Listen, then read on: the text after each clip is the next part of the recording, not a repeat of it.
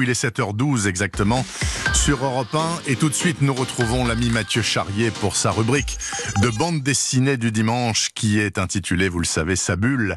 Mathieu, bonjour. Bonjour Bernard, bonjour à tous. Mathieu, ce dimanche matin, vous souhaitez, mais je vous en prie, allez-y, vous souhaitez nous parler d'un poète de la bande dessinée. Qui est-ce? John McNaught, auteur anglais installé à Bristol, qui effectivement est un poète. Chacune de ses BD nous plonge dans un imaginaire ancré de réalisme et dans un graphisme extraordinaire. En l'occurrence, son dernier titre, il s'appelle L'été à Kingdom Fields et il raconte, vous savez, ses souvenirs de vacances en famille lorsqu'il était enfant, les longues files de voitures sur l'autoroute, les aires de repos, le bungalow installé sur la côte anglaise, les glaces aussi que l'on déguste en se baladant avec ses parents.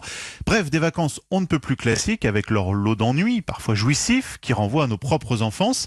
Mais ce qui est extraordinaire avec John McNaught, c'est son graphisme. Quasiment aucun texte sur ces planches, des couleurs un peu spéciales et surtout des dizaines, réellement des dizaines de cases par Ouais. page, parce que chaque scène, chaque personnage est coupé, découpé sous tous les angles, tous les points de vue. C'est du coup évidemment hyper géométrique, terriblement beau.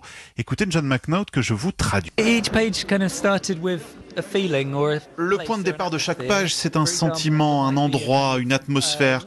Par exemple, ça um, peut être se balader à Clifftop au milieu de ces vieux bunkers. Et j'essaie de retranscrire les odeurs qu'on y sent, les choses que l'on y voit, toute l'atmosphère. J'aime l'idée qu'une page de bande dessinée puisse être musicale. En fait, au départ, j'imaginais dessiner une sorte d'hommage à ces vacances d'enfance. Puis au fil du développement, c'est devenu plus centré sur mes souvenirs, ma nostalgie. Et franchement, on la partage, sa nostalgie. Alors vraiment, il faut plonger dans l'univers de cet auteur, cet artiste, graphiste, poète. Si vous le connaissez pas, John McNaught. Son dernier titre, je vous le disais, c'est l'été à Kingdom's Film. Mais il y a aussi Automne, Dimanche. Les titres sont achètés transparents. Vous voyez de quoi ça parle. Ouais. Ils sont tous magnifiques et vous les trouvez chez Dargo. Je note que vous faites tout désormais, Mathieu. Les interviews, les traductions. Bientôt, vous allez vous mettre C'est à le la confinement, BD. ça, vous savez. Sait-on jamais. Vais bref, dessiner. Avez-vous un autre conseil de lecture, Mathieu? Oui, une BD sortie l'année dernière que j'ai relue à l'occasion de ce confinement et que je vous conseille de lire. Ça s'appelle La Tournée. C'est signé Andy Watson. Et on suit le personnage de Monsieur Fretwell. C'est un écrivain de romans. Pas grand monde ne lit. Malgré sa tournée de dédicace pour son nouveau livre, il s'appelle 100 K, la lettre K en hommage à sa femme Rebecca, mais avec deux C, vous voyez l'idée. Ouais. Il est persuadé d'avoir trouvé un super titre, sauf que ça commence mal. Il se fait voler la valise dans laquelle il transportait quelques exemplaires du livre. Pas grave, il continue. Et après une journée de dédicace qu'il a signé, zéro livre, tout le monde s'en fout.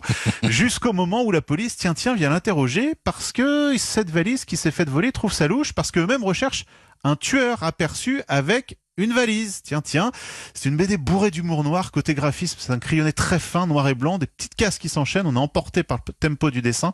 Vraiment, plongez-y. La tournée, c'est chez Ça et là édition. Voilà, deux conseils de lecture de Petit Mickey avec Mathieu Charrier, comme chaque dimanche matin. Des grands Mickey en plus, de grande qualité. Merci beaucoup Mathieu, je vous souhaite un très bon dimanche de confinement. Bon dimanche.